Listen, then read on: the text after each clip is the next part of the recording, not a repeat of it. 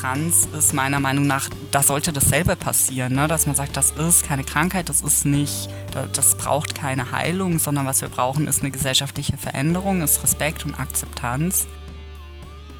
Hallo und herzlich willkommen beim Frau Courage Podcast, der queere Podcast über mentale Gesundheit.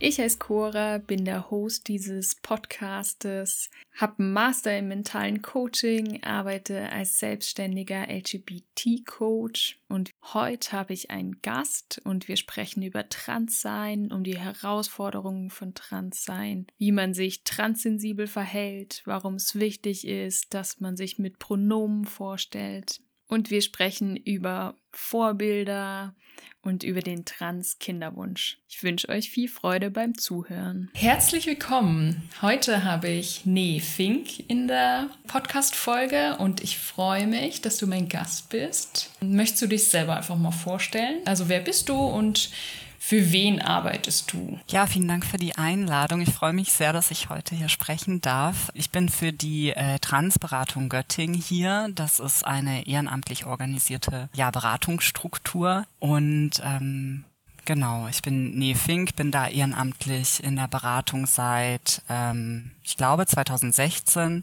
und das Team an sich oder gegründet wurde das Ganze 2015, wenn ich nicht, nicht ganz falsch liege. Wir haben jetzt kein Archiv oder so, ähm, sondern sind sehr praktisch organisiert. Also machen einfach viel Beratungsarbeit, ähm, auch ein bisschen Sensibilisierungsarbeit, wenn wir dazu kommen. Äh, genau, und strukturell sind wir an das Queere Zentrum angegliedert, äh, was es seit ähm, 2018 in Göttingen gibt. Das ist ein ja, ja, gemeinnütziger Verein sozusagen, unter dessen Dach wir jetzt sind. Und davor haben wir als sozusagen autonome Kleingruppe agiert und haben uns jetzt aber eben an den Verein angegliedert und sind da äh, ein Arbeitsbereich auch geworden. Ich habe auf eurer Homepage gelesen, dass ihr mal eine finanzierte Stelle habt und jetzt macht ihr es ehrenamtlich. Genau. Wir haben äh, im Endeffekt einen Projektantrag geschrieben. Also eine Weile hatte das Land Niedersachsen äh, ja einen Geldtopf sozusagen für queere Projekte und da haben wir uns beworben ähm, und eben diese Koordinierungsstelle oder Leitung der Transberatung war das sogar. Ähm, da haben wir eben Gelder beantragt für eine 50-Prozent-Stelle und das wurde dann ähm, und ein bisschen Sachmittel ne, für Laptop und was man halt so braucht, um ja ein kleines Büro im Endeffekt zu haben, äh, Flyer auch. Und äh, dann haben wir das eingerichtet und das äh, genau für ein Jahr gehabt und dann konnte es nochmal ein Jahr verlängert werden. Ich glaube ein Jahr und ein paar Monate, sogar zwei, drei Monate. Und ähm, genau, da hatten wir diese Stelle, aber es war eben eine Projektförderung. Das heißt eben nur für einen bestimmten Zeitrahmen und jetzt ist dieser Geldtopf äh, ja geschrumpft. Ja. äh, und die Idee war eben in eine Regelförderung reinzukommen, also quasi die Arbeit erst, das war so wie so eine Art Anschubsfinanzierung gedacht, ähm, um eben Projekte ja zu ja, unterstützen oder erst zu generieren auch. Und was aber passiert ist, ist, dass eben viele Städte und Landkreise halt die Projekte eben nicht so eins zu eins übernommen haben und schon gar nicht in so eine Regelfinanzierung übernommen haben. Also Regelfinanzierung würde äh, bedeuten, dass wir jedes Jahr automatisch eine bestimmte Art von Geld bekommen, um zum Beispiel diese Stelle zu haben und dieses Büro. Und das ist nicht so. Also aktuell ist es, äh, wir kriegen Förderung von, von der Stadt und auch vom Landkreis, aber es muss jedes Jahr neu beantragt beauftragt werden. Jedes Jahr ist da ein bisschen wieder Fiebern mit dabei. Wie viel werden die uns zuteilen? Und das heißt, es gibt einfach keine Sicherheit und viele Ressourcen unserer Arbeit fließen dann eben auch immer wieder da rein, zu überlegen, wo kriegen wir Geld her mhm. ähm, oder wie können wir mit den PolitikerInnen sprechen, dass die das ähm, ja weiterhin wichtig finden und vielleicht auch aufstocken. Genau, und deswegen, also das queere Göttingen, dieser Verein, äh, der das Zentrum ähm, ja hat, der kriegt eben Geld und da nutzen wir, dürfen wir zum Glück auch die Räume eben nutzen als Arbeitsbereich und sind da quasi auch insofern, ja, haben da auch was von der Finanzierung direkt. Aber genau, ansonsten sind die Finanzierungen sehr oft im queeren oder vielleicht auch generell im sozialen Bereich projektbezogen.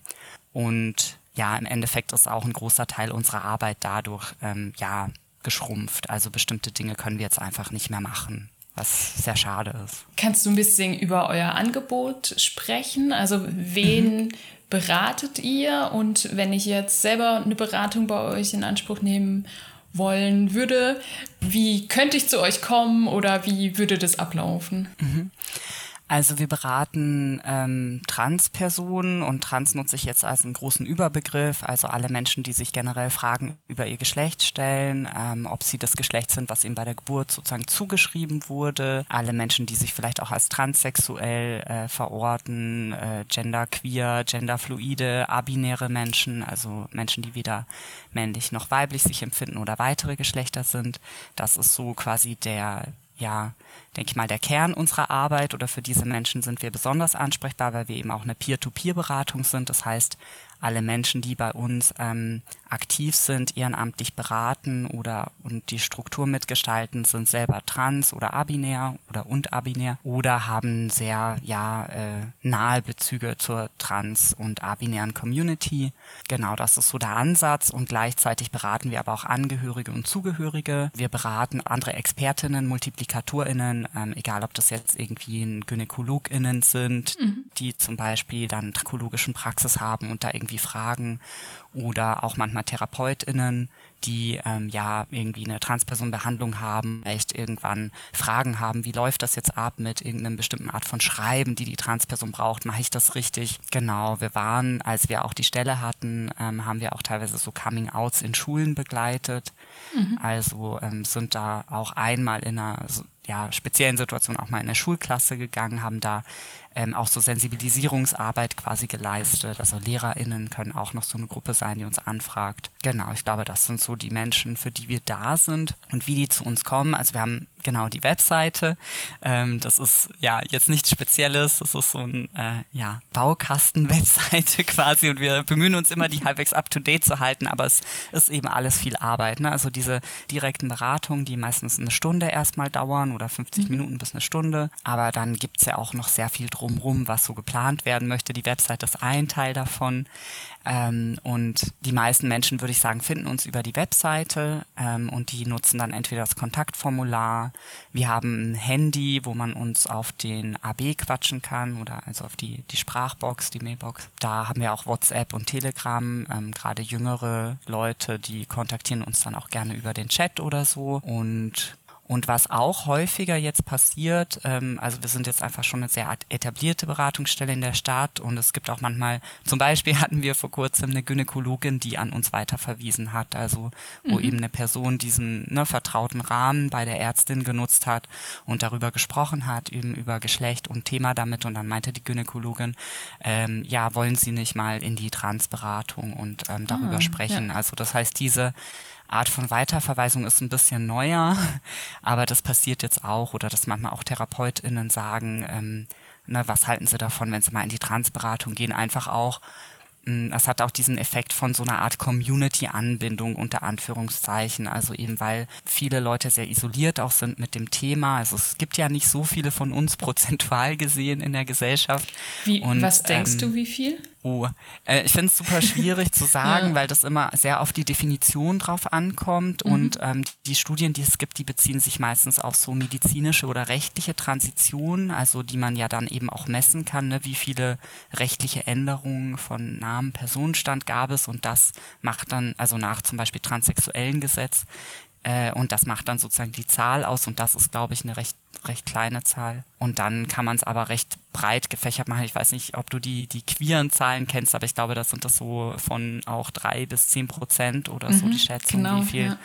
der Bevölkerung irgendwie queer sind, also nicht heterosexuell. Und Genau, deswegen würde ich mich da gar nicht festlegen. Also wir in der Beratung, wir haben einen sehr offenen Transbegriff. Also wir gehen davon aus, dass Menschen trans sein können und zum Beispiel keine medizinischen Schritte wollen oder nur ein paar der medizinischen Dinge brauchen. Wir haben einen Transbegriff, der genau alle inkludiert sozusagen und sehr ähm, ja respektvoll ist sozusagen mit den Selbstbezeichnungen auch der Menschen und sind auch eine Beratungsstelle, die eben keine also wir haben, mm, wir beraten ergebnisoffen und das ist uns sehr wichtig. Also dass sozusagen die Menschen bringen ihr Anliegen und ich überlege mir nicht als beratende Person so, was könntest du brauchen und gebe dir dann das alles wie so eine Palette, ne? Und biete dir das an, na, wie wär's mit äh, einer rechtlichen Namensänderung oder so gar nicht, ja. sondern ne, manchmal ist die Frage ganz anders und ähm, da versuchen wir eben so sehr neutral, sage ich jetzt mal, in die Beratung reinzugehen und dann Dinge anzubieten, wenn wir den Eindruck haben, das könnte es sein.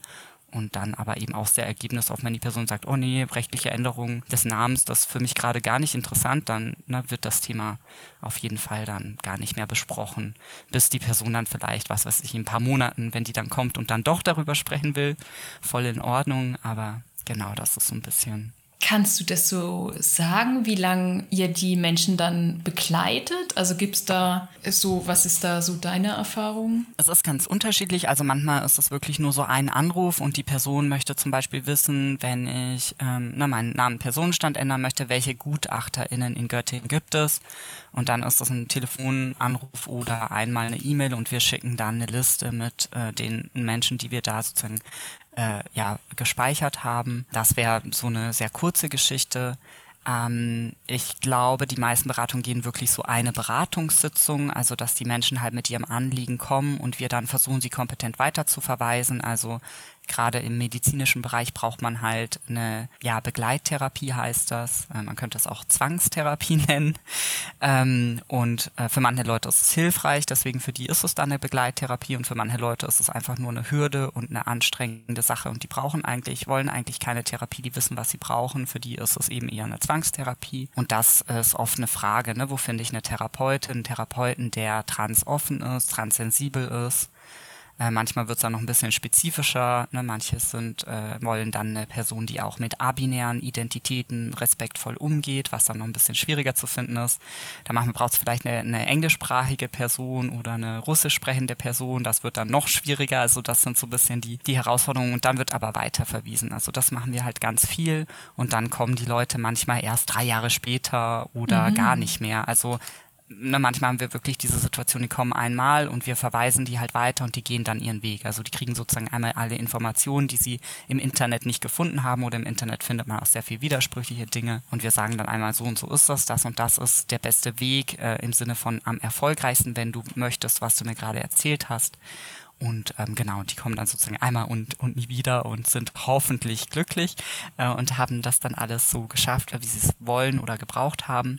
Ähm, und es gibt aber schon auch manchmal so Begleitsituationen, also wo wir äh, mehrmals beraten. Das können zum Beispiel Menschen sein, die sonst einfach wenig Anschluss finden. Mhm. Wir haben das manchmal gemacht, auch wenn Leute gerade sehr instabil waren, also psychisch sehr instabil, kein ja, unterstützendes Umfeld hatten, keine Freundinnenschaften oder Familien, die das irgendwie mit äh, unterstützt haben, sondern vielleicht sogar eher äh, gegenteilig, also dass Menschen aktiv dagegen gearbeitet haben. Und dann haben wir das schon auch manchmal bedarfsorientiert gemacht, dass eben eine Person dann regelmäßig zu uns gekommen ist, damit sie wenigstens einmal im Monat einen Raum hat, wo die Person irgendwie ernst und wahrgenommen wird und einfach ein bisschen Bestärkung erfährt, statt immer nur sozusagen Gegenwind und mhm. ähm, ja, irgendwie Hürden. Ähm, das haben wir auch schon gemacht und jetzt durch die aktuelle Finanzierungssituation sind wir ein bisschen weniger flexibel.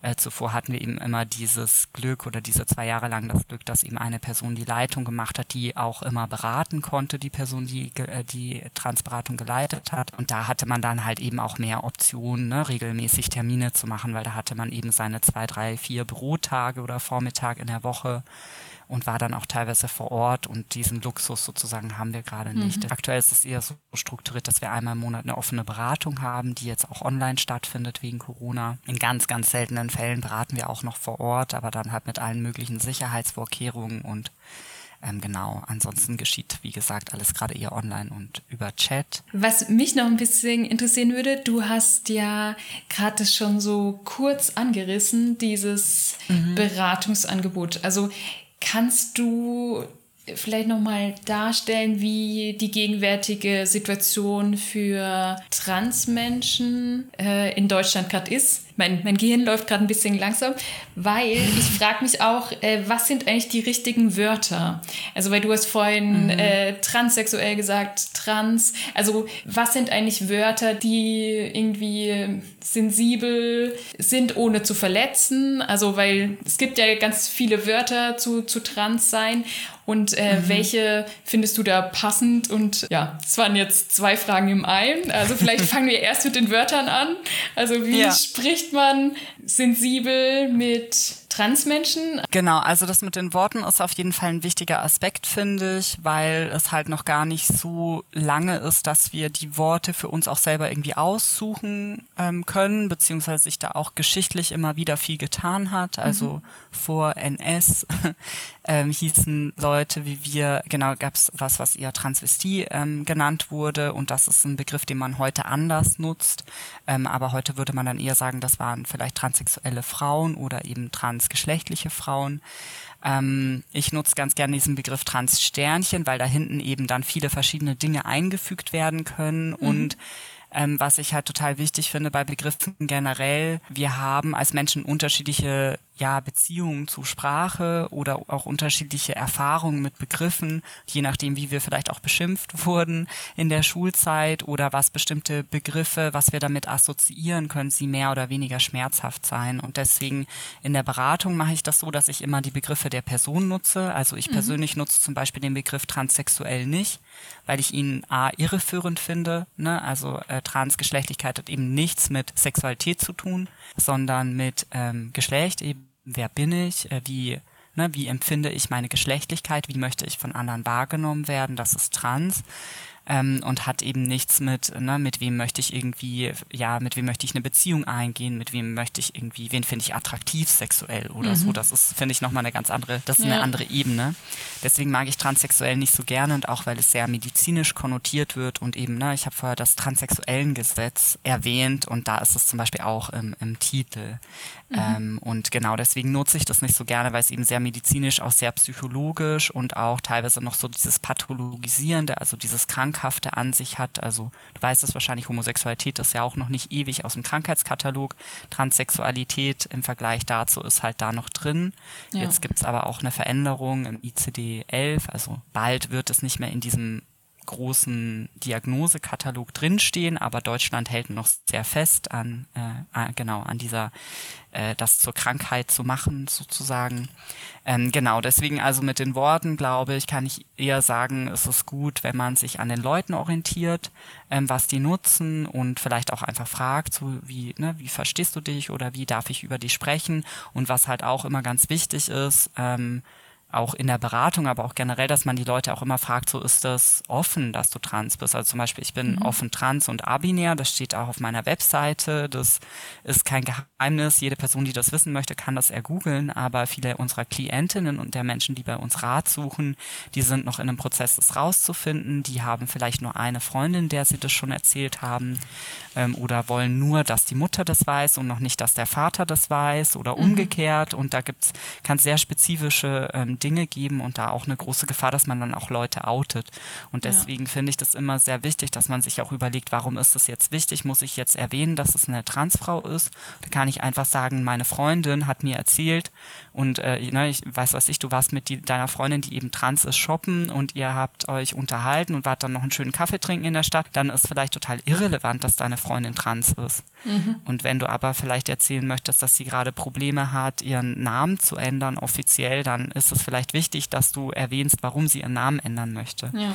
Und genau das finde ich so bei Sprache immer ein bisschen wichtig, da nochmal zu gucken, warum möchte ich das jetzt eigentlich dann sagen. Genau, und da versuchen wir auch, also ne, nicht jede Person, die in der Transberatung ist oder dahin kommt, ist automatisch trans, sondern das ist auch den Menschen überlassen, ob sie sich da irgendwie zugehörig empfinden oder einfach nur in unserer Beratungsstelle da ein Thema besprechen wollen. Mhm. Was ja eigentlich auch äh, wichtig ist, die Menschen nach ihrem Pronomen zu fragen, oder? Also zu fragen, wie möchtest mhm. du angesprochen werden äh, und mit was fühlst du dich da wohl? Genau. Das ja, habe ich dich jetzt zum Beispiel gar nicht gefragt. Also ich wusste es jetzt durchs Vorgespräch. Aber ähm, mhm. möchtest du dein Pronomen nochmal sagen oder wie, wie du dich am besten äh, mhm, oder am wohlsten klar. fühlst? Genau, also ich nutze sogenannte Neopronomen, also neue Pronomen, die ja noch nicht im Wörterbuch stehen zum Beispiel, deswegen eben Neo. Äh, und das ist bei mir Xe und Xes. Mhm. Also wie er und ihm, nur eben Xe und Xes. Also was weiß ich, Xe spricht gerade und wir haben Xes äh, ja, Beitrag gehört oder so, so wird das genutzt, also nicht so, nicht so viel Grammatik dahinter. Ähm, genau, da gibt's viele verschiedene Neopronomen von und ja, genau. Also ich finde das äh, schön, dass du fragst auf jeden Fall. Ich könnte auch dich fragen, äh, Cora, wie ist eigentlich dein Pronomen? Äh, also ich fühle mich wohl mit sie. Also, okay, super. Ja. Genau, also das ist, glaube ich, so Beispiel, das machen wir auch ganz viel in der Beratung tatsächlich, ähm, dass wir meistens auch, ähm, also vor Corona hatten wir noch Familienberatung. Mhm. Und äh, also, dass zum Beispiel Eltern mit ihren jugendlichen Transkindern kommen und dann ne, saßen da manchmal irgendwie zwei Elternteile, ein Transkind und noch ein Geschwister zum Beispiel. Das ist so eine Konstellation und dann zwei beratende Personen von uns. Und meistens äh, sagen wir dann, ne, ähm, ja, schön, dass ihr hier seid und wir wollen kurz einmal was über die Transberatung erzählen. Dann sagen wir meistens, dass wir eben eine Peer-to-Peer-Beratung sind, dass wir ehrenamtlich arbeiten aktuell, dass alles, was wir besprechen, vertraulich ist. Ähm, das ist uns auch sehr wichtig, ne, dass die Menschen wissen, sie können erstmal über alles sprechen. Ich persönlich biete auch immer in meiner Beratung noch an, dass die Menschen mich alles fragen dürfen, mhm. auch persönliche Dinge ähm, ne, weil manchmal einfach, äh, ja, vielleicht auch Leute so einen Erfahrungsbericht wollen und dann bin ich da auch offen zu, aber das haben, handhaben, glaube ich, auch unterschiedliche BeraterInnen unterschiedlich, wie sehr sie sich da selber auch mit ihrer persönlichen Geschichte irgendwie äh, sichtbar machen wollen oder an welchen Punkten. Und dann ähm, stellen wir uns meistens vor, eben auch mit Name und Pronomen.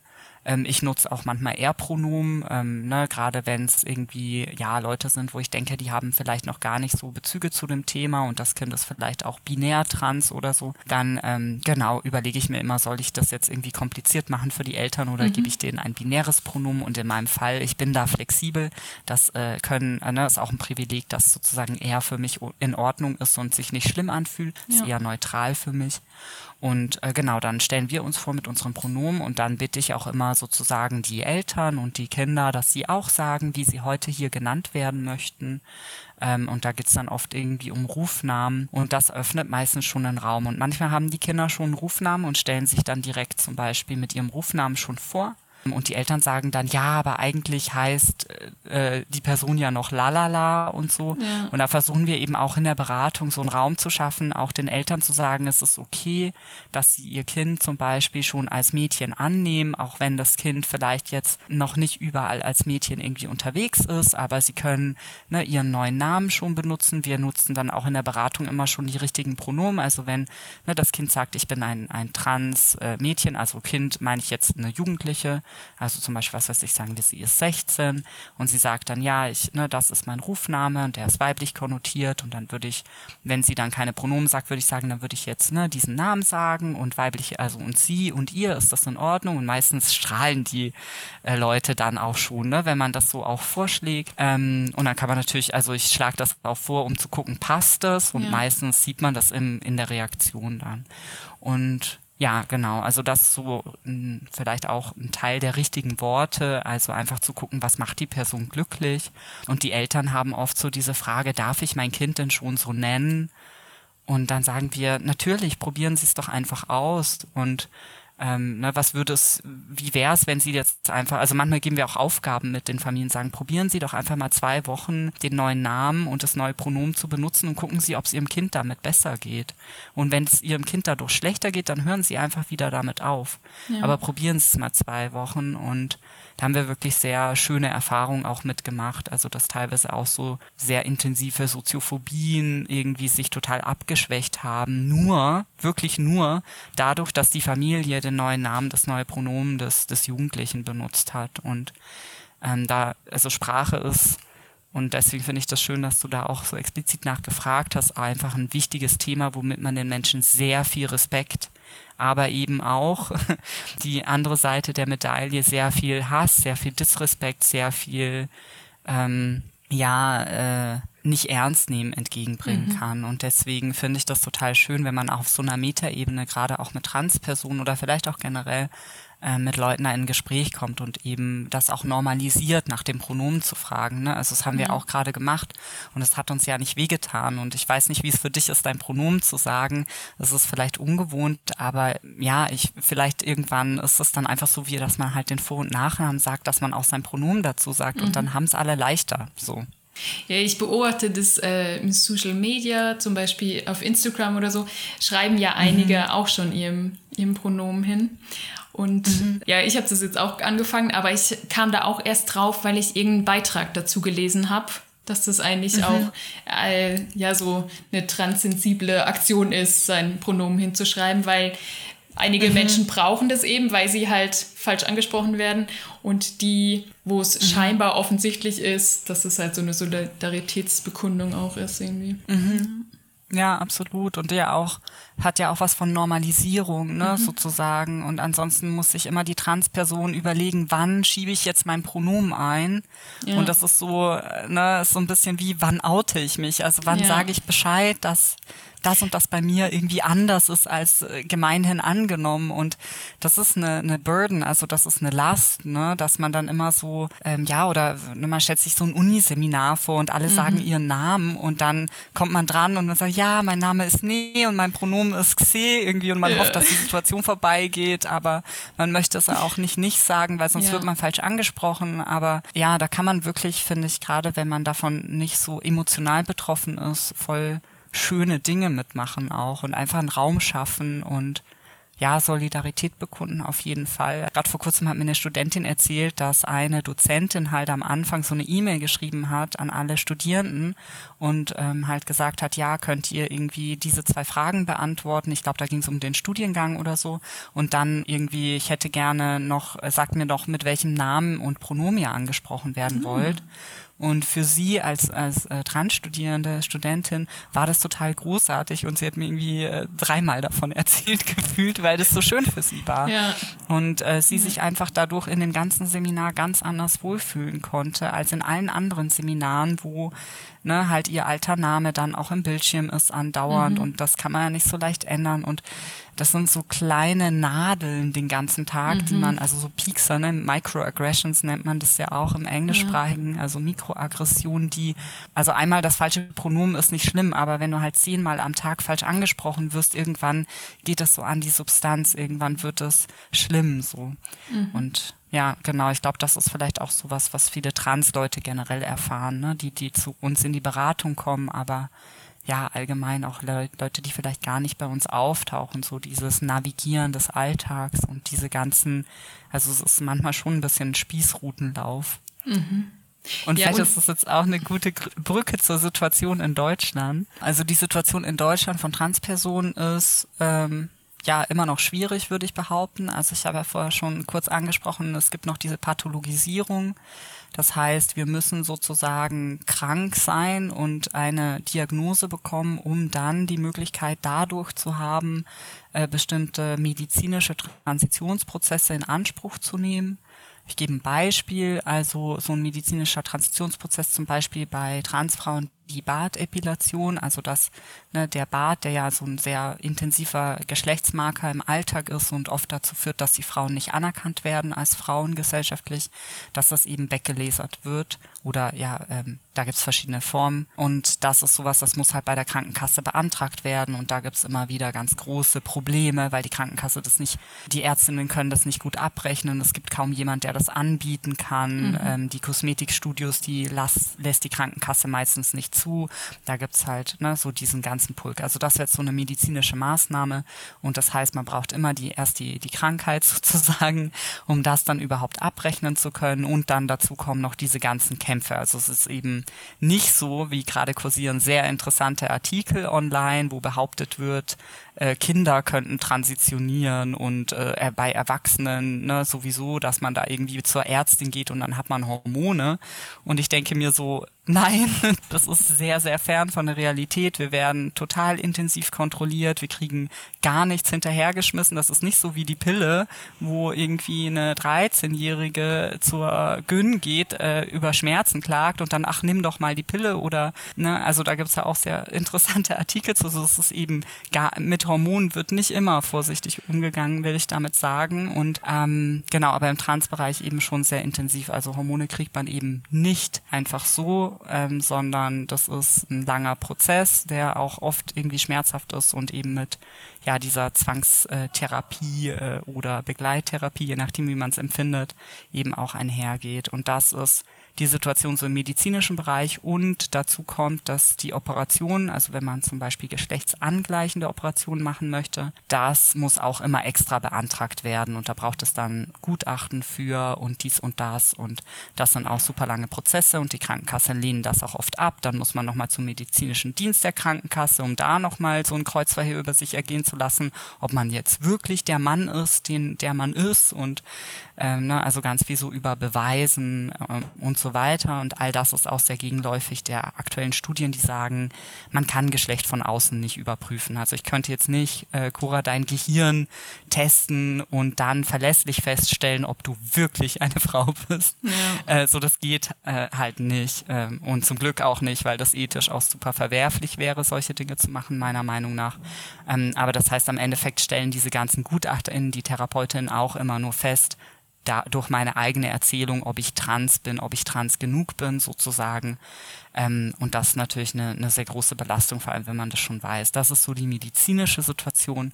Und die rechtliche Situation ist äh, ja auch nach wie vor problematisch. Es gibt eben dieses transsexuellen Gesetz, was sehr veraltet ist, wo schon viele Dinge rausgestrichen wurden wegen Menschenrechtsverletzungen. Also bis vor kurzem mussten wir zum Beispiel noch vorweisen, dass wir reproduktionsunfähig sind, um eine rechtliche Namens- und Personenstandsänderung zu machen. Also das ist oh. noch nicht lange her, ähm, so dass krass. es rausgestrichen wurde, 2011, um genau zu sein. Also Genau, zehn Jahre. Und da versuchen auch Leute gerade noch irgendwie ja, gegen vorzugehen, die davon betroffen sind. Mhm, genau. Vielleicht ist es nicht, nicht jedem und jeder so klar. Es war notwendig, dass man sich sterilisieren lassen hat. Wie erklärst du dir sowas? Ist es, weil, weil die Gesellschaft das nicht aushalten kann, dass ein Mann schwanger ist? Oder gibt es da eine ja. medizinische Erklärung? Also ich denke, die, den Aspekt, den du gerade genannt hast, das ist der Aspekt, warum es nach wie vor nicht gefallen ist. Also es gibt ja schon wirklich lange die Forderung, das TSG abzuschaffen mhm. ähm, in der Form, wie es ist und eben ne, nicht nur Dinge rauszustreichen, die nicht angemessen verletzend sind und menschenrechtsverletzend peu à peu. Ne? Es ist ein ausgehöhltes Gesetz. Da steht quasi nur noch so ein Gerüst. Ähm, sondern es wirklich abzuschaffen und zu sagen, das darf eigentlich nicht sein, dass wir Menschen so intensiv irgendwie überprüfen, nur mhm. um ihr Geschlecht zu leben. Also ähm, rechtlich und dass das korrekt eingetragen ist, eben in den Dokumenten, vor allem in der Geburtsurkunde dann oder in dem Geburtenregister. Ähm, aber ich glaube, historisch gewachsen ist es halt und das ist sehr eng verknüpft mit der deutschen Geschichte und mit der Geschichte von Europa vielleicht im Allgemeinen. Äh, also es betrifft ja nicht nur Deutschland, es betrifft auch Österreich, es betrifft auch die Schweiz und so weiter ähm, und andere Länder, dass einfach diese Idee, dass wir nicht normal sind, ne, dass irgendwas mit uns so falsch ist, dass wir eben nicht uns weiter, also so Menschen wie wir sollten einfach keine Kinder bekommen. Und das steckt da dahinter, mhm. so eine Art Eugenix irgendwie, also eine, mhm. eine Art, also das passiert, genau, ja, genau, so eine Art. Und das hat halt sehr viel, ja, mit NS meiner Meinung nach zu tun, ne, dieser Volkskörper, der mhm. geschützt werden muss von eben ne, Ab Abnormalitäten, Perversionen im Endeffekt. Und das ist ja auch genau äh, das, äh, ne, wo Homosexualität war ja auch eine, eine Perversion in dem Sinne, war auch in dieser Ecke, wurde jetzt eben zum Glück auch recht spät, ich weiß gar nicht, vielleicht weißt du, wann das rausgestrichen wurde, aber wurde auch aus dem Krankheitskatalog dann eben entfernt. Und Trans ist meiner Meinung nach, da sollte dasselbe passieren, ne? dass man sagt, das ist keine Krankheit, das ist nicht, das braucht keine Heilung, sondern was wir brauchen, ist eine gesellschaftliche Veränderung, ist Respekt und Akzeptanz ähm, und Zugänge zu ne, gesundheitlichen also generell zum Gesundheitssystem. Viele Transpersonen gehen nicht zum Arzt, zur Ärztin pünktlich. Und da meine ich jetzt gar nicht die Transitionsgeschichten, sondern aus, ne, wir erfahren einfach so viel Diskriminierung. Ähm, wir wollen manchmal nicht zur Zahnärztin gehen, weil wir ne, einfach das, weil das einfach schlimm ist, falsch angesprochen zu werden, ähm, ja, irgendwie blöde Fragen ge gestellt zu bekommen und so weiter und so fort. Also das ist echt, ja, also da sind so diese Dinge äh, noch im Argen, würde ich behaupten. Mhm. Und genau, also ich glaube, das ist so der Grund. Und genau, warum es nicht fällt, ist tatsächlich dieses, es ist halt unvorstellbar, dass ein Mann ein Kind auf die Welt bekommt oder eine nicht-binäre Person. Und es ist unvorstellbar, dass eine Frau ein Kind zeugt. Und ich denke mhm. mir, warum soll das unvorstellbar sein? Also mhm. es ist, es passiert. Wir haben hier im deutschsprachigen Raum auch Transmänner, die ihre eigenen Kinder auf die Welt gebracht äh, haben oder das bald tun werden ähm, oder noch ein zweites Kind bekommen.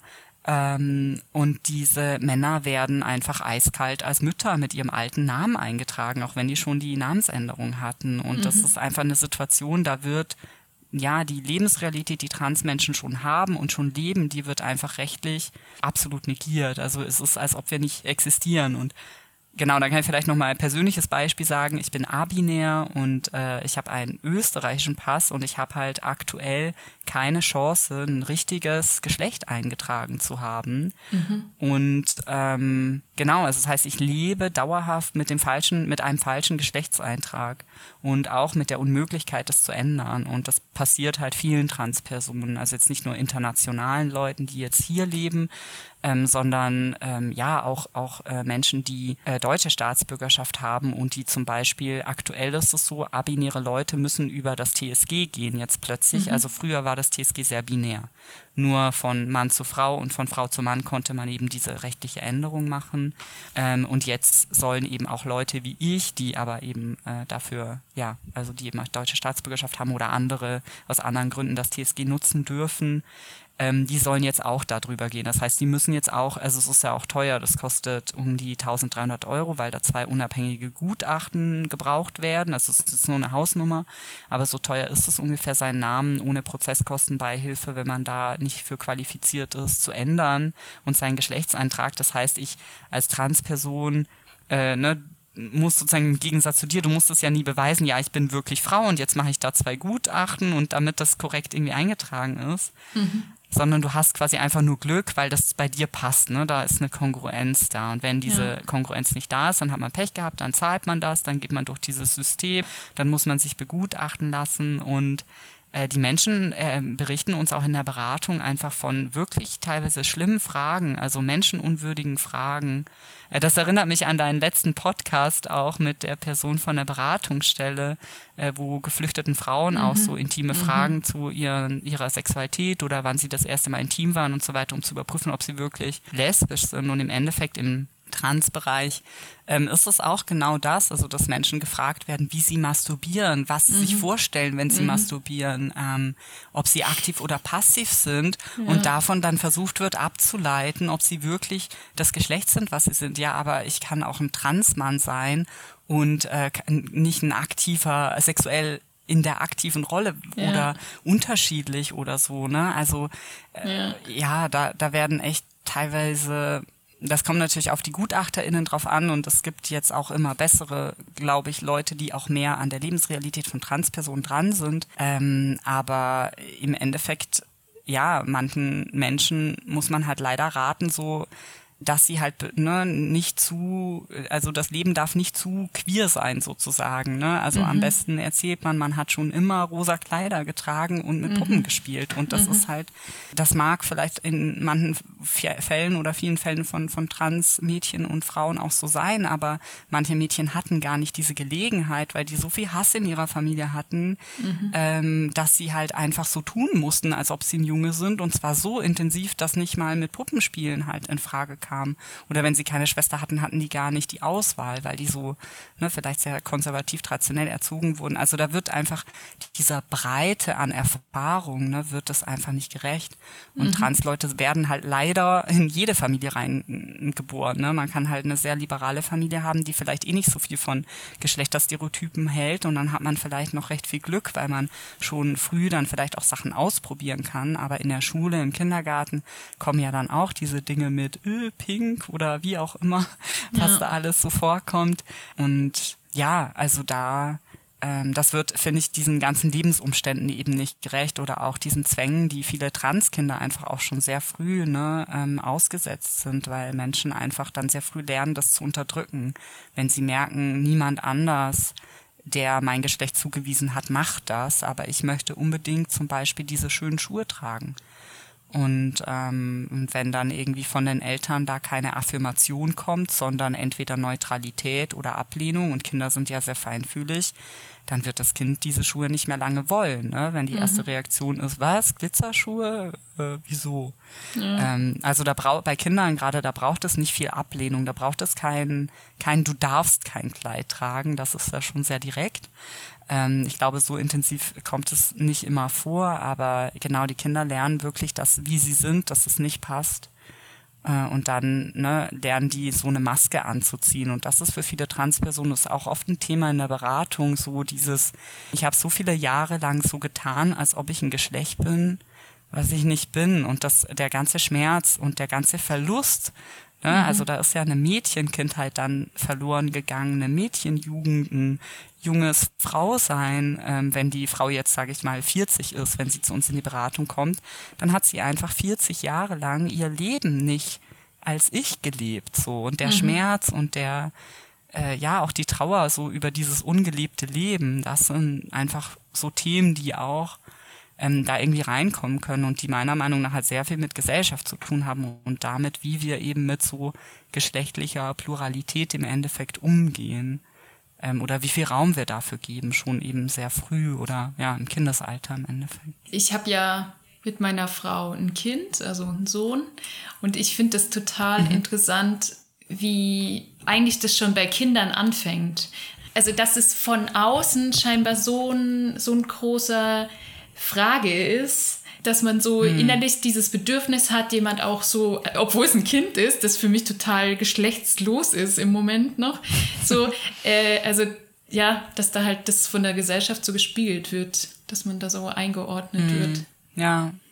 Ja, voll. Also ich glaube, das ist wirklich auch ein großes Problem, was die, also was viele Transpersonen einfach haben. Also dieses, man wird auf der Straße angeguckt und Menschen weisen einen Zwangs zu und ähm, ich mache das ja auch, ne? wir leben ja in einer eben zwei dominante Geschlechter haben, die wir kennen. Ich bin ja sozusagen ein weiteres, dafür gibt es auch sehr wenig, sage ich jetzt mal, da gibt es noch nicht mal so richtig eine Box, mhm. wo man mich reintun kann. Ähm, oder manche Leute müssen diese Box erst in ihrem Hirn konstruieren. Es gibt halt für die nur weiblich, männlich, Frau, Mann.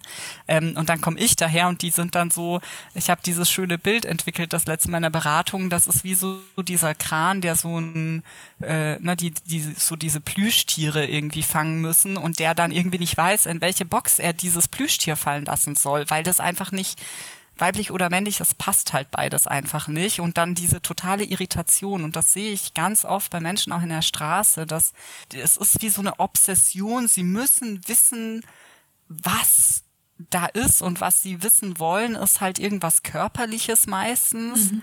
Ähm, dann, ich glaube, wenn man es runterbricht, geht es irgendwann sogar tatsächlich um Genitalien. Und es ist einfach total absurd, meiner Meinung nach, dass wir in einer Gesellschaft leben, wo ein Genital irgendwie definieren soll, wer ich bin und was aus mir wird oder werden kann, welche Optionen ich in meinem Leben habe. Mhm. Also das mhm. äh, finde ich total unverständlich und dass nicht geguckt wird, oh, die Frau, also die, die Frau hat oder die Person hat lange Haare und hat irgendwie eine pinke Jacke an, dann ist es halt viel wahrscheinlicher, dass die Person und, und bewegt sich weiblich, hat vielleicht auch noch Nagellack oder so, dann ist halt viel wahrscheinlicher, dass es eine Frau ist und was die Leute machen, die gucken irgendwie, suchen das letzte Barthaar oder ja. den, den kleinen Bartschatten und, äh, und äh, was weiß ich, wollen am besten noch, dass sie die Stimme hören, damit sie dann angeblich wissen, dass das keine Frau ist. Und ich denke mir so, nein, äh, guck doch auf die Zeichen so. Also ja. und auch äh, ne, sowas wie Stimme oder so, das kann man halt nicht wegschnipsen. Ähm, aber welche Jacke ich anziehe und ob ich jetzt hochhackige Schuhe anhab oder flache oder Turnschuhe oder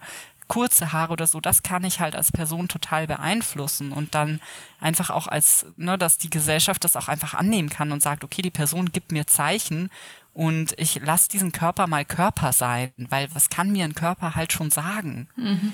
Nicht immer so viel, so. Ne? Also das ist ja auch mit Sexualität das Gleiche. So, ich kann dir ja deine Sexualität auch nicht ansehen. Ähm, und äh, ja, viele Leute glauben das irgendwie ja. und das finde ich halt auch so spannend. Ne? Und dann sind irgendwie, was weiß ich, äh, kann ja auch ein Cis-Mann sein, also der ähm, ja gerne sich weiblich bewegt irgendwie und der mhm. aber sich 100% Mann fühlt und dann werde ich dieser Person zuschreiben, dass sie äh, also 100% Mann fühlt und auch zum Beispiel heterosexuell ist und dann will ich dieser Person zuschreiben, dass die Person vielleicht nicht männlich ist oder nicht Mann ist ähm, und dann noch ein, eine Sexualität, mit, mit welcher, also wo nehme ich das alles her? Es ist halt ein Fantasiekonstrukt ja. oder eine Hypothese, die ich überprüfen muss. Ne? Ich müsste dann den Mann fragen, so, hey, bist du auch schwul? So, wenn ich jetzt wissen möchte, ob der vielleicht Interesse hat, mich zu daten als Mann, so.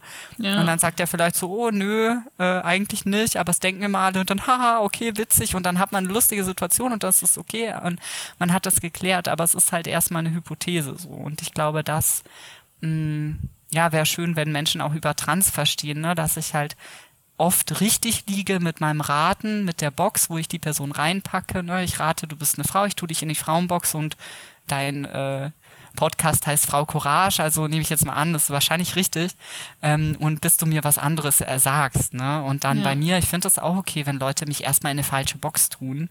Aber was sie halt eben machen ist, wenn ich dann sage, ich bin keine Frau, dann tun die mich in die Männerbox. Oder wenn ich sage, ich bin auch kein Mann, dann tun die mich zurück in die Frauenbox. Und ich bin so, nein, ich brauche die dritte Box. Ja. und ähm, genau, du kannst mich nicht wie so ein Kran nach links und rechts tun. Das, äh, dann bleibe ich lieber auf dem Kran so hängen.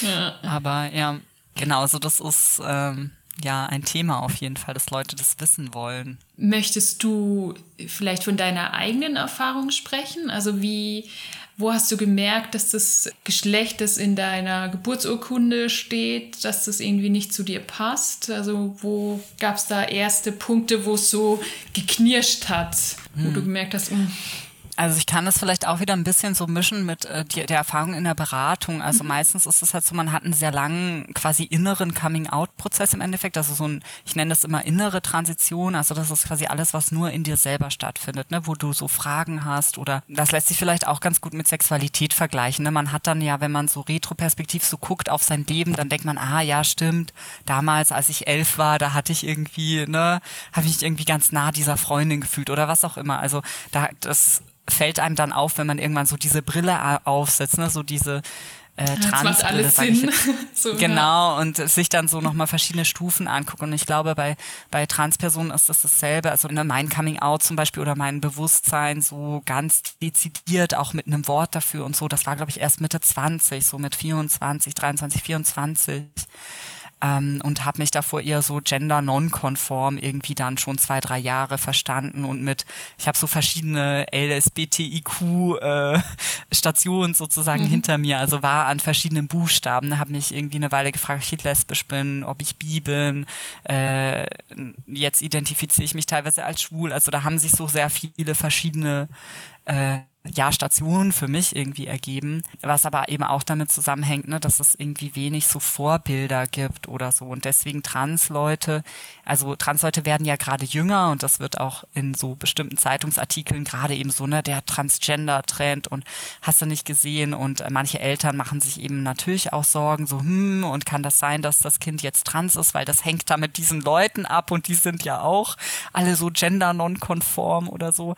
Und dann versuche ich immer den Eltern zu zu sagen, dass es viel wahrscheinlicher ist, dass das Kind sich diese Gruppe ausgesucht hat, weil es sich zu denen irgendwie nah fühlt und dann Bezug hat, wie dass das Kind in eine Gruppe gekommen ist und dann plötzlich anders wurde. Weil ne, trans sein und das äh, ist ja jetzt nicht so was richtig Tolles. Deswegen brauchen Leute wirklich lange für dieses innere Coming Out oft irgendwie. Also die gesellschaftliche Bedingung meine ich ist nicht toll. Ich finde, Transsein kann eigentlich könnte was sehr Schönes sein oder ich habe innerlich jetzt nicht großen Beef mit meinem Transsein. Also ich äh, habe da keinen Kampf mit mir. Also eben so retroperspektiv würde ich sagen, ich wusste das irgendwie schon immer. Ich war schon immer irgendwie anders. Ich habe noch nie gepasst in männlich oder weiblich, Frau oder Mann, Mädchen oder Junge. So, aber ich glaube so richtig bewusst, was also wie intensiv das eigentlich ist oder wie sehr ich das bin, also das wirklich mein genuines Ich ist, das habe ich eben erst über so jahrelanges Herausfinden und auch ein bisschen Experimentieren irgendwie ähm, gemacht. Und so geht es, glaube ich, den meisten Transleuten und die meisten erzählen das erst. Also ne, wenn, wenn du eine Transperson siehst oder wenn eine Person dir erzählt, dass sie trans ist, dann ist sie schon beim sozialen Coming Out angekommen, was der mhm. zweite Schritt ist. Und da ist oft jahrelang davor was passiert. Und das habe ich auch oft bei den Eltern, die sagen, was, aber das kann ich mir gar so nicht Mädchen. vorstellen. ja. Genau, also das kann doch nicht sein, dass das ein Junge ist, irgendwie, das war alles immer so klar. Mhm. Und das Kind sitzt da und man sieht, wie dem Kind so das Gesicht einfriert, wie so verschiedene Emotionen sich abwechseln von Wut über äh, irgendwie total überrascht sein und so weil ne, das Kind über diesen langen Prozess das alles so dezidiert schon rausgefunden hat. Und für Eltern ist das plötzlich eine ganz neue Information. Aber mhm. das Kind hat sich vielleicht schon die letzten fünf Jahre damit rumgeschlagen und auch davor schon mit so einem Fühlwissen. Ne? Also jetzt mhm. noch nicht mit dem Wissen wissen, aber mit so einer Idee davon. Und mhm. äh, da, ja, finde ich immer ganz interessant. Also das ja, dass das Umfeld oft sehr überrascht ist, aber weil wir auch Spezialistinnen sind, in uns zu verstecken im Endeffekt. Also viele Transpersonen versuchen nochmal sehr intensiv in ihre äh, angebliche äh, zugewiesene Rolle zu gehen. Ne? Also die werden dann ähm, ich habe das auch in meiner Geschichte, dass ich irgendwie als jugendliche Person versucht habe, besonders ein Weiblichkeitsbild nochmal mhm. zu erfüllen oder mh, hm, manche ähm, Transfrauen auch, dass sie nochmal so ganz dezidiert so, so einen sehr, äh, sehr sportlichen Körper sich machen oder sogar mhm. so ein mhm. Sixpack oder so, weil sie denken, wenn ich diesen Körper des, des perfekten Mannes sozusagen erreiche, dann werde ich zufrieden sein mit meinem Geschlecht. Mhm. Also da ist so eine Suche nach dieser Zufriedenheit und dann in den Spiegel zu gucken und zu sehen, wow, das ist voll der attraktive Mann unter Anführungszeichen, aber das bin nicht ich und dann diese intensive, also ne, das ist ja Dysphorie, also es kann wie so ein Ekelgefühl sein oder ein totales mhm. Gefühl und das ist total falsch, was ich da sehe. Und das heißt, die, die Trans-Leute, die versuchen oft nochmal ganz zum Extrem zu gehen ihres äh, zugewiesenen mhm. Geschlechts, um dann so und dann zu merken, auch wenn ich den perfekten Körper habe meines angeblichen Geschlechts, es passt nicht.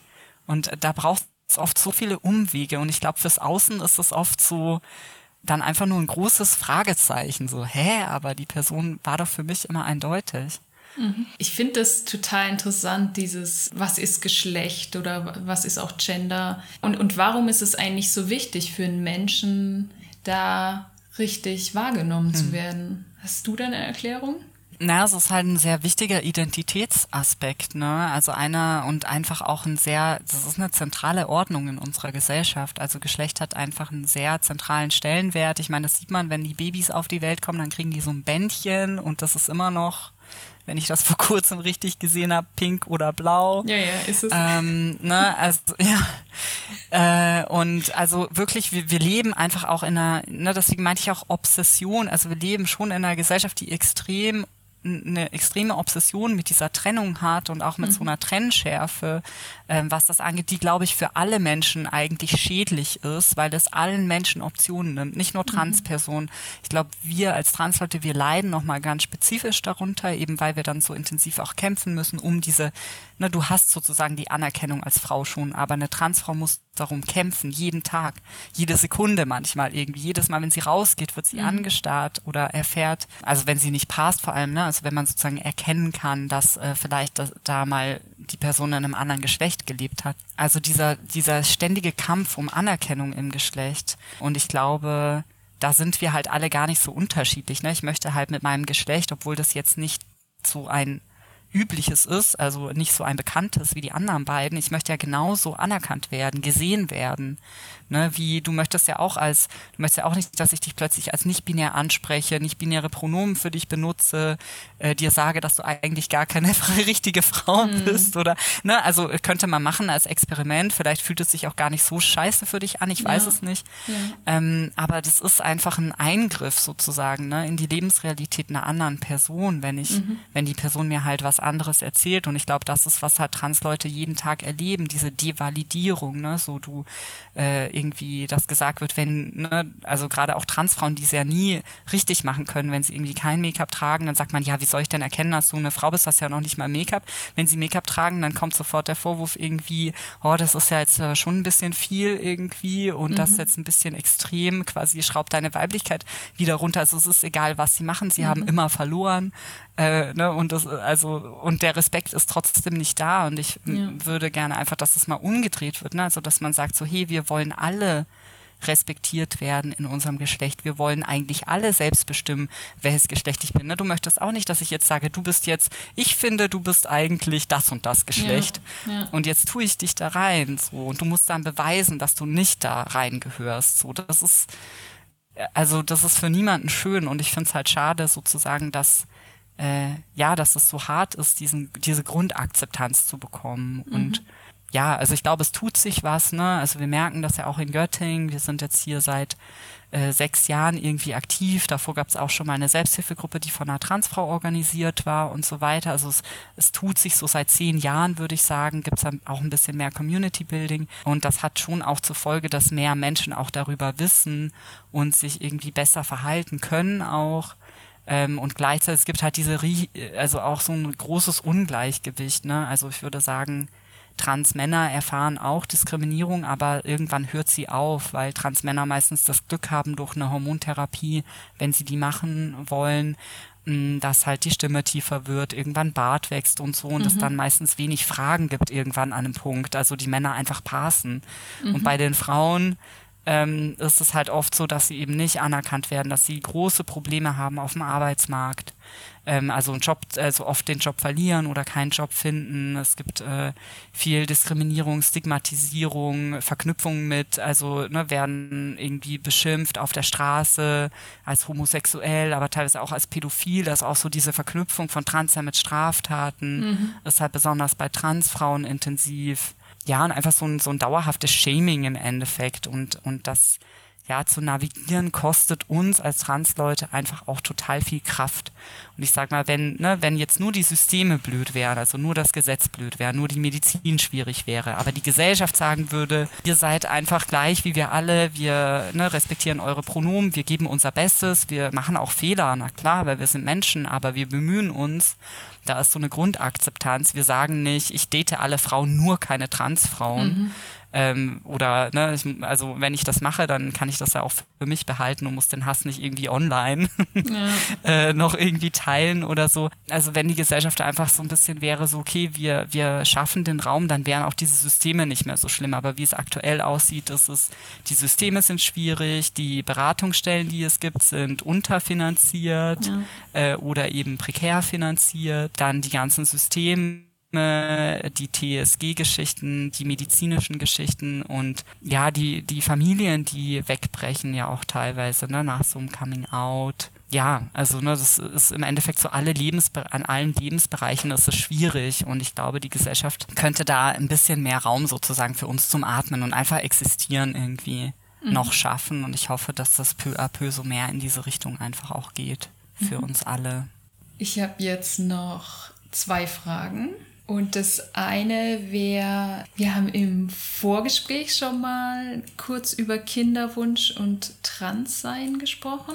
Was ist, wenn, wenn ich jetzt eine, ein Transmensch wäre und einen Kinderwunsch habe? Beratet ihr da auch zu oder hast du irgendeine, weiß nicht, eine gute Beratungsstelle, an die man sich wenden kann oder vielleicht auch irgendwie ein Buch oder ein Blog oder ein Podcast oder mhm. also wie kann man sich da selber irgendwie bilden oder wen kann man sich da wenden? Also es gibt ein Buch, was mir sofort einfällt. Das ist jetzt nicht nur transbezogen, aber da gibt's äh, auch was zu trans. Das heißt, nicht nur Mütter waren schwanger. Ähm, es gibt einen sehr interessanten Beitrag in der Quirulante, mhm. der halt Uhr des Kreises und da geht es um schwangeren Transmann, aber das mhm. ist eine alte Ausgabe. Ich weiß nicht, ob die noch zu finden ist, vielleicht auf der Quirulantin-Website. Das wären so ähm, Dinge, die ich empfehlen kann. Ähm, genau, wir versuchen auf jeden Fall zu allen möglichen, unmöglichen Themen zu beraten, würde ich sagen. Auf jeden Fall auch zu äh, so einem gewöhnlichen Thema wie Kinderwunsch, weil gerade auch viele Transmenschen ja sich Kinder einfach wünschen, dass in ihrem Lebensmodell sozusagen einen wichtigen Faktor Stellenwert hat ähm, und eben auch durch eine medizinische Transition ja da auch äh, Probleme mit eigenen Kindern bekommen oder zeugen mhm. ähm, äh, entstehen können. Also zum Beispiel Transfrauen haben die Möglichkeit vor einer Hormontherapie ihre Spermien ähm, zum Beispiel einzufrieren, um dann später, wenn sie zum Beispiel eine äh, Partnerin, eine Freundin, eine Frau haben, dann ne, damit auch das äh, sozusagen dadurch schwanger zu werden äh, mit der Partnerin und genau das ist aber sind so Sachen, die halt nicht bezahlt werden, ne? Also mhm. von der Krankenkasse zum Beispiel. Also das ist ja im queeren Bereich generell, dass der Kinderwunsch im queeren Bereich halt weniger unterstützt ist als oder überhaupt nicht als im, im heterosexuellen Bereich. Ja, wir begleiten da auf jeden Fall, wenn wir können und ähm, mir fällt jetzt aber aktuell kein Netzwerk oder so ein von zum ja. Beispiel Transelternschaft oder so. Also es gibt auf jeden Fall eine Arbeit von Trans zu Transelternschaft, also schon ein Thema und was auch interessant ist, es gibt ja auch einfach viele Transleute, die haben schon Kinder, also weil sie zum Beispiel äh, in einer ne, also heterosexuellen damals Beziehung waren und dann irgendwann ihr Coming Out haben, dann in einer lesbischen Beziehung sind. Ähm, manche bleiben ja dann auch in dieser Beziehung mit ihrer Frau zum Beispiel, wenn es jetzt um eine Transfrau geht, ähm, und haben dann die Kinder und sind dann halt die zweite Mutter oder ich weiß nicht, werden beim Namen genannt oder wie auch immer, welche Lösung es dann für die Familie gibt. Also da gibt es ja auch so Menschen, die quasi vor ihren Transitionsprozessen schon Familie gegründet haben. Dann gibt es Menschen, die ja noch schnell irgendwie die Familie gründen, bevor sie in die medizinische Transition mhm. gehen, das kenne ich auch. Also, okay, jetzt schwanger und dann Hormone nehmen, so. Ja. Ähm, das geht auch. Und dann gibt es auch Leute, die eben Hormone absetzen. Also im transmännlichen Bereich ähm, gibt es da auch Erfolge, dass eben Hormone mhm. auch dann nochmal abgesetzt wurden und die Person dann wieder schwanger werden konnte. Ähm, man unterschreibt aber bei einer Hormontherapie beim Anfang auf jeden Fall, dass man, dass einem klar ist, dass man die Reproduktionsfähigkeit schädigen oder sogar sozusagen verlieren kann. Mhm. Ähm, das heißt, es gibt im Endeffekt auch keine keine Studien dazu oder so, weil ich weiß, dass es passiert, weil ich Menschen kenne, die schwanger sind, die ihr Kind auf die Welt gebracht haben, äh, auch nach einer Hormontherapie. Mhm. Ähm, genau, also da äh, gibt es so sehr viel community-basiertes Wissen, würde ich sagen, und ähm, genau, da unterstützen wir auf jeden Fall, wenn wir, soweit wir können und sagen halt Bescheid, wenn, wenn unsere Grenze an Wissen oder Kompetenz erreicht ist. Ich habe über Instagram gefragt, ob es jemand gibt, der irgendeine Frage hat. Uns kam eine Frage mhm. und die Frage war, welche Rolle spielen mediale Vorbilder für Transmenschen? Mm, ich würde sagen, eine große Rolle, weil einfach, was ich nicht kenne, kann irgendwie nicht sein. Also mhm. im abinären Bereich zum Beispiel, ich berate persönlich viele abinäre Menschen oder wir sind auch eine Beratungsstelle, wo viele abinäre Menschen Rat suchen. Und da ist das große Thema, die Menschen, die zu uns kommen, die kennen oft niemand anderes. Also die wissen, dass sie nicht binär sind, dass sie weder männlich noch weiblich sind. Ähm, und oder ne, sind sich zum Beispiel sicher, dass sie kein Transmann, kein Transfrau sind oder mhm. so. Ähm, aber haben dann eigentlich so gar keine Idee, wie ihr Geschlecht genau ist, so, ja. weil das ja auch eben schwierig sein kann, wenn man eben, ne, also als Frau hat man ja andere Frauen und ja auch eine Pluralität an Frauen, wo man sagen kann, das ist die Art von Frau, die ich bin. Ja. Ähm, aber bei Abinär ist es nicht so, dass man irgendwie 50 Leute kennt in Politik und äh, Medien und dann sagt, ja, ich bin halt die abinäre Person wie die und die so, ja. sondern es gibt halt ein paar AktivistInnen, die recht bekannt geworden sind, aber ähm, genau noch nicht so viele äh, ja, SchauspielerInnen oder so, also nur einzelne und oft dann eher englischsprachiger Raum und so. Deswegen, also ich glaube so. Fällt dir mhm. gerade jemand ein? Also halt Trans, Trans-Leute schon, aber richtig Abinäre? Eine aktivistische Person, der ich ganz gerne folge, ist Alok äh, Wade Menon mhm. ähm, aus den USA. Das ist eine Person, die auch sehr viel über Mode und ähm, solche Dinge genau spricht. Aber genau, ist halt US-amerikanisch ähm, basiert und ja, dadurch vielleicht auch für ja, für unser Eins nur teilweise ne, passend, also weil einfach die Systeme in den USA ja nochmal anders sind oder so. Deswegen finde ich es immer sinnvoll auch, also ich finde es sinnvoll, internationale Vorbilder zu haben, aber ich finde es auch total sinnvoll, halt eben im deutschsprachigen Raum Leute zu finden. Ich habe eine Broschüre mit äh, rausgegeben, die heißt Abinäre Personen in der Beratung. Die findet mhm. sich auch online vom Queeren Netzwerk Niedersachsen und da haben wir auf jeden Fall versucht, hinten im Glossar ähm, noch so, ja, abinäre KünstlerInnen, äh, Menschen mhm. irgendwie zu verlinken. Mhm. Und also generell, ich glaube, das ist im Transbereich total wichtig. Wir haben angefangen für, wir sprechen schon immer für uns selber. Also ne, auch die Transvestitinnen in äh, Berlin 1920 haben für sich selber gesprochen, haben sich selber organisiert. Also kann man auch ganz gut nochmal ähm, so historisch. Uns gibt's ja schon sehr lange, also auch nicht erst seit 1920. Ja. Ähm, die Begriffe haben sich geändert, die Konzepte haben sich natürlich auch geändert und ähm, ähm, genau, aber es gibt abinäre Menschen, es gibt Transmenschen schon immer. So, es ist halt eben kein Trend. Es ist geschichtlich schon immer irgendwie da gewesen. Viele andere Kontexte haben ja auch ähm, präkolonial oder auch immer noch ähm, mehr als zwei Geschlechter. Und, aber wir werden halt schon sichtbarer und wir werden halt jetzt auch mehr wahrgenommen. Ne? Also auch die die DGTI, die Deutsche Gesellschaft für Trans und Inter oder der Bundesverband Trans sind so große Organisationen, die auch immer wieder jetzt auch Pressemitteilungen rausgeben und sich eben auch einmischen, also auch eine eigene Stimme haben und auch sagen, das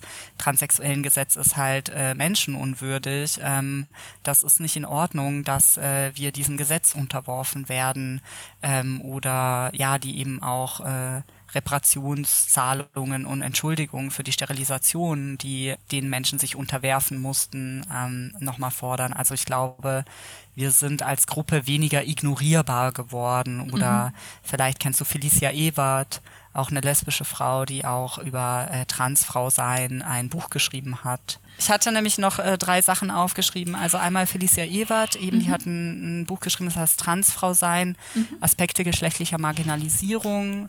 Ich auch nochmal gerade, wenn man so ein bisschen feministisch ist oder sich auch mit so, äh, ja, auch Ausschlüssen im lesbischen Bereich auseinandersetzt, finde ich, kann das total interessant sein, das mhm. auch zu lesen. Und ich habe noch eine Buchempfehlung ähm, von mir und meiner, meiner Freundin tatsächlich. Wir haben ein Buch gelesen von Otterliefe mhm. und das heißt, es ist auf Englisch und ist so Dystopian Fiction, aber eben auch mit Trans-Charakteren in der Hauptrolle. Und das heißt uh, Margins and Murmurations. Okay. Und das ist, ich glaube, es gibt drei Bände insgesamt. Ähm, vielleicht kannst du das dann verlinken, Cora. Ja, ja, ähm, ich, ja. Aber das wären so meine drei Leseempfehlungen. Also einmal Otterliefe ist äh, auch eine Frau, ja. also von zwei Frauen sozusagen und einem Mann. Genau, aber ich finde, Otterliefe denkt auch viel so nicht binär irgendwie als Thema auf jeden Fall auch mit in ihrem Roman. Also ich glaube, ja, mediale Repräsentation ist total wichtig und wird zum Glück auch mehr. Also auch diese Pluralität an Stimmen. Ne? Wir sind ja nicht alle gleich. Mhm. Und ich glaube, früher wurden halt immer ne, hauptsächlich Transfrauen irgendwie interviewt und dann haben sich diese Journalistinnen auch immer bestimmte Geschichten ausgesucht und teilweise wurden diese Sachen, also ich weiß es auch von teilweise Transfrauen, die dann auch nochmal mir erzählt haben, wie schlimm das zusammengeschnitten wurde mhm. und dass wichtige Dinge, die sie gesagt haben, nicht erwähnt wurden und dann eben sehr viel diese Perspektive auf diese Operation und die halt für manche von uns total wichtig sind, aber eben auch nicht alle Transpersonen machen Operationen und wir wollen ja auch nicht auf dieses eine Thema reduziert werden. Ja. Ähm, also nur so diese Idee, dass man erst nach einer OP eine richtige Person ist, ist ja auch an sich total problematisch und es ist ja wichtig, dass Menschen die Operation brauchen, die bekommen und genauso wichtig finde ich es, dass niemand sich sozusagen genötigt fühlt, damit die Person als passend und richtig anerkannt wird, sich ja. operieren zu lassen. Und aktuell sind wir aber in der Situation, weil die Gesellschaft so wenig Anerkennung an uns gibt, versuchen Leute halt so nah wie möglich an so Idealbilder auch ranzukommen, weil wenn man da nicht drankommt, bedeutet es eben auch sehr viel Gewalt im Alltag. Mhm. Ne? Also es ist mhm. auch ein Sicherheitsbedürfnis, was dahinter steckt. Und mhm. genau, also da kann, glaube ich, mediale Repräsentation auch total viel verändern, weil ich dann einfach sehe, ah, der hat ja auch keine Hormone genommen oder, uh, die Person hat keine OP gemacht, aber lebt trotzdem als Mann und dass man einfach auch alle Optionen hat und dann gucken kann, ist das für mich sicher genug. Vielen Dank, Nee, dass du dir die Zeit genommen hast für dieses Interview. Wenn ihr jemand kennt, den das Thema auch interessieren könnte, dann leitet gern diese Podcast-Folge weiter oder teilt sie auf den sozialen Medien. Wenn ihr irgendwie noch eine Frage dazu habt, könnt ihr mir auch sehr gerne schreiben unter kontakt@fraucourage.de. Ich wünsche euch noch eine schöne Restwoche und wir hören uns nächsten Donnerstag wieder. Oder ihr folgt mir auf Instagram, da poste ich auch ab und zu was oder mache eine Story. Alles Liebe, eure Cora.